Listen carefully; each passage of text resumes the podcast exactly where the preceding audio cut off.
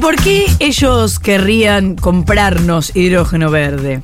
Bueno, hay tres circunstancias que cambiaron eh, la escena global y que de repente volvieron al hidrógeno verde un negocio que no lo era hasta hace un tiempo.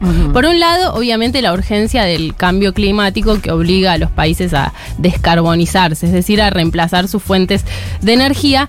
Y los países más desarrollados son los más urgidos por hacer esa transición energética, pero tienen el problema de que no tienen el potencial de las condiciones climáticas Ah, porque para no tienen un sol tan fuerte como tenemos en la Argentina en el norte y tampoco tienen espacio para poner molinos eólicos. De hecho, en el mar del norte hay un parque eólico, o sea, los europeos metieron molinos hasta en el mar, pero ya no tienen más espacio, entonces no lo pueden generar por su lado. Por otro lado, es increíble que eh, sean tan millonarios en un territorio tan de mierda. Lo que pasa que en realidad es al revés. ¿La Europa decís?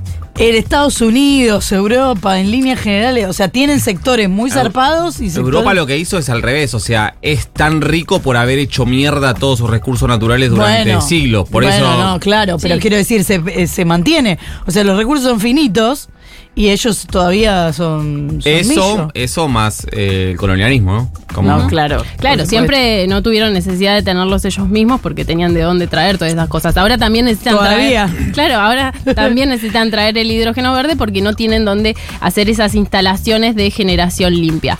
También la otra circunstancia que cambió el escenario es obviamente la escasez de gas y el conflicto bélico. Esta necesidad de buscar proveedores para cortar la dependencia con Rusia, para No, buscar eh, otras alternativas. Todas las consecuencias del conflicto bélico las vamos a ver de acá a un montón de años. Claro, esto viene a profundizar algo que ya estaba en- en- de base, pero que obviamente ahora se vuelve más urgente, esta necesidad de buscar un reemplazo de energía.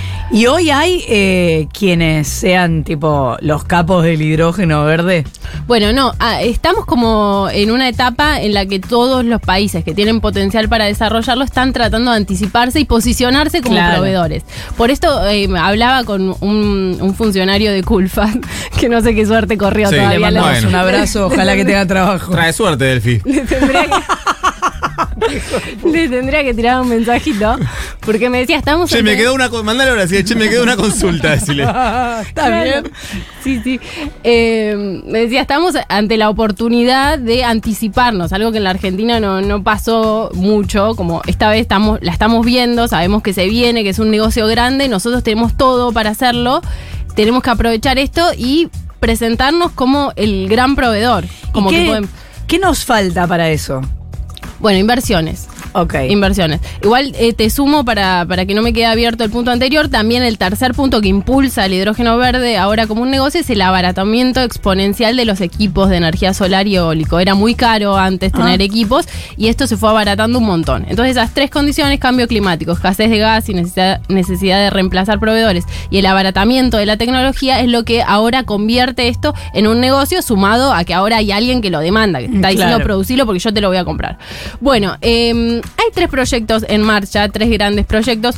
Uno es el de Fortescue, el de una empresa australiana que acá en la Argentina dirige el ex Puma Agustín Pichot, que se acuerdan que en Glasgow en noviembre pasado anunciaron una inversión de 8.400 millones de dólares. Es la inversión extranjera más grande del siglo XXI. Y están comprando campos en toda la Patagonia para poner molinos. Van a llenar de molinos la Patagonia, van a llevar con un tendido de alta tensión la electricidad hasta Sierra Grande, hasta la costa de Río Negro, y ahí con el agua del mar desalinizada van a sacar el hidrógeno. Hay otro proyecto de una empresa estadounidense para hacer lo mismo en Tierra del Fuego con molinos eólicos y hay otra del gobierno de Jujuy con paneles solares en el norte. Bueno, hay muchos más en puerta, pero lo que falta, que me preguntabas vos, Flor, es en mejores condiciones para invertir, que es lo que piden siempre eh, los inversores, más garantías, más flexibilidad. Y Culfas, que ahora está en su retirada, estaba armando un marco normativo nuevo específicamente para impulsar el hidrógeno verde. Se está armando una ley que eh, se an- anticipa que se va a, mm, a enviar al Congreso este año, que podría incluir dos cosas. Una flexibilización del cepo, similar a la que se anunció para las empresas de hidrocarburos hace poco tiempo, que es algo que eh, generaría una seducción para empresas que por ahí están más dubitativas porque no saben si van a poder mover sus capitales entre su casa matriz y la Argentina. Pero también podría incluir ese proyecto de ley retenciones para la exportación de hidrógeno verde. Así que ahí hay otra ¿Y posible cuánto fuente. puede llevar eso? Para que se. O sea, en el mejor de los escenarios. Para ¿Cuándo desarrollar? podría.? Sí. Y eh, se está hablando de tres años hacia adelante, no son cosas inmediatas.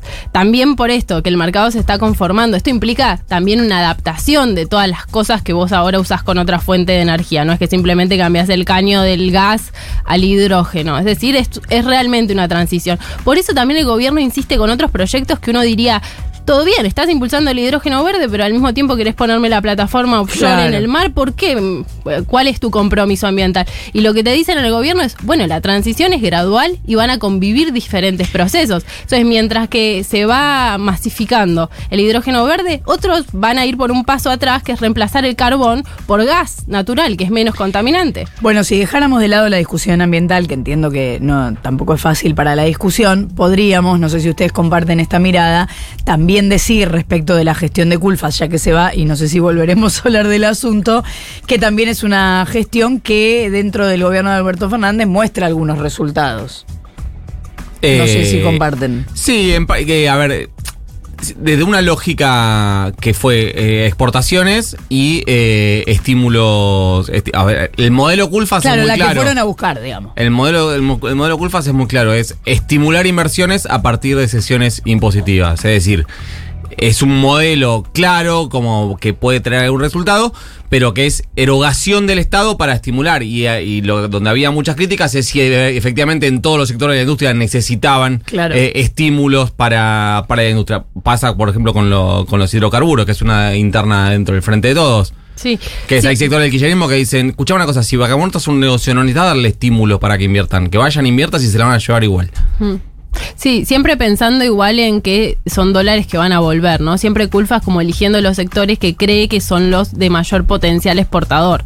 Por eso eh, los hidrocarburos, por eso la minería, por eso el hidrógeno verde. Todos son negocios que eh, tienen un horizonte exportador grande y que podrían traer muchos dólares en el futuro si efectivamente todo marcha como se proyecta. Para mí, de las cosas más interesantes que va a haber dejado la gestión Culfas es el, el debate de la eh, industria atravesada por el ambientalismo. Para mí tenía una posición eh, como muy interesante en ese sentido, como muy por encima de el discurso Sí de... o no. Claro, viste, de que vamos a vivir todo de, no sé, Sí. de caña.